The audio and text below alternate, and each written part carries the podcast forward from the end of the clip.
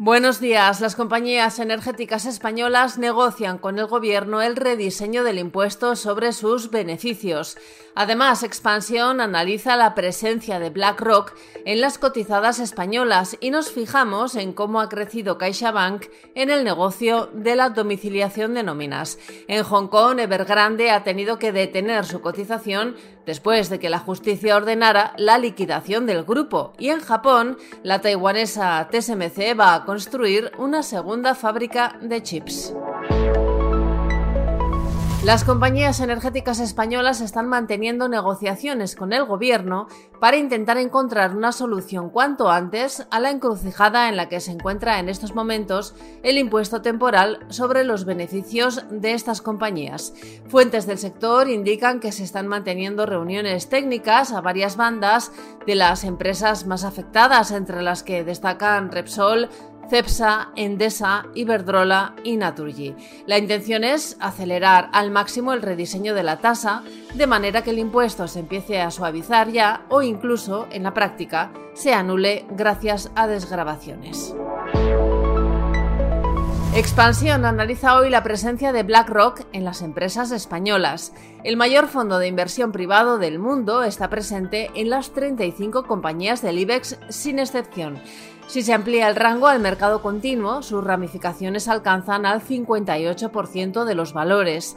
Al cierre de 2023 gestionaba 10 billones de dólares en activos casi siete veces el Producto Interior Bruto español. Solo en la Bolsa Española el fondo atesorará casi 37.000 millones de euros cuando compre GIP, su mayor adquisición en 15 años.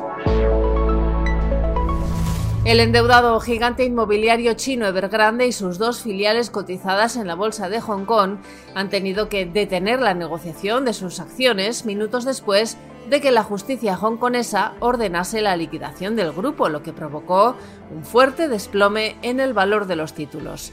Evergrande tiene un pasivo de unos 330.000 millones de dólares y entró en impago hace más de dos años, lo que derivó en una intervención por parte de las autoridades chinas. Además, el grupo se ha visto sumido en una nueva crisis después de que su fundador y presidente, Xu Yajin, fuese puesto bajo una especie de arresto domiciliario por sospechas de actividades ilegales.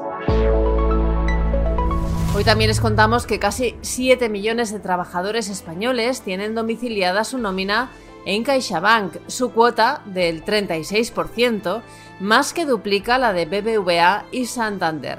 En el conjunto de 2023, la entidad ha conseguido más de un millón de altas.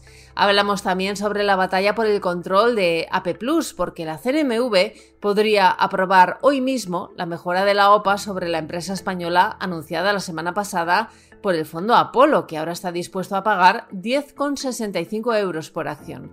Una vez publicados los términos de la nueva oferta, el consorcio de eSquared y TDR Capital va a disponer de 10 días para decidir si se retira del proceso o mejora su actual precio.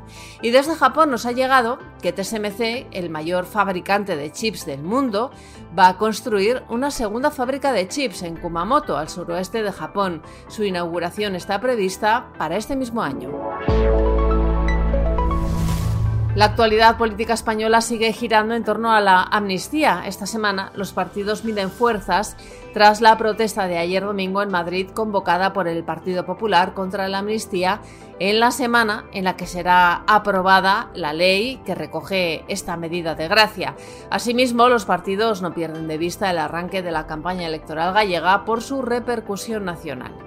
Y hoy la Audiencia Nacional inicia el juicio por el llamado caso Nueva Rumasa, en el que seis hijos del empresario José María Ruiz Mateos y otras nueve personas están acusados por los delitos de estafa agravada, blanqueo de capitales, alzamiento de bienes y contra la hacienda pública.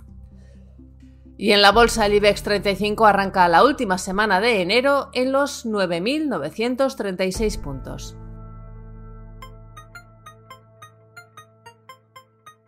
Financial Times pone el foco esta mañana en el ataque con drones que ha provocado la muerte de tres soldados estadounidenses en la frontera entre Jordania y Siria. Joe Biden ha acusado directamente a Irán y también destaca que Bruselas ha amenazado al presidente húngaro Víctor Orbán con bloquear las ayudas comunitarias si no retira su veto a la ayuda para Ucrania. Estos son algunos de los asuntos que van a marcar la actualidad económica, empresarial y financiera de este lunes 29 de enero. Soy Amayor Maechea y han escuchado La Primera de Expansión, un podcast editado por Tamara Vázquez y dirigido por Amparo Polo. Nos pueden seguir de lunes a viernes a través de expansión.com, nuestras redes sociales y las principales plataformas de podcast.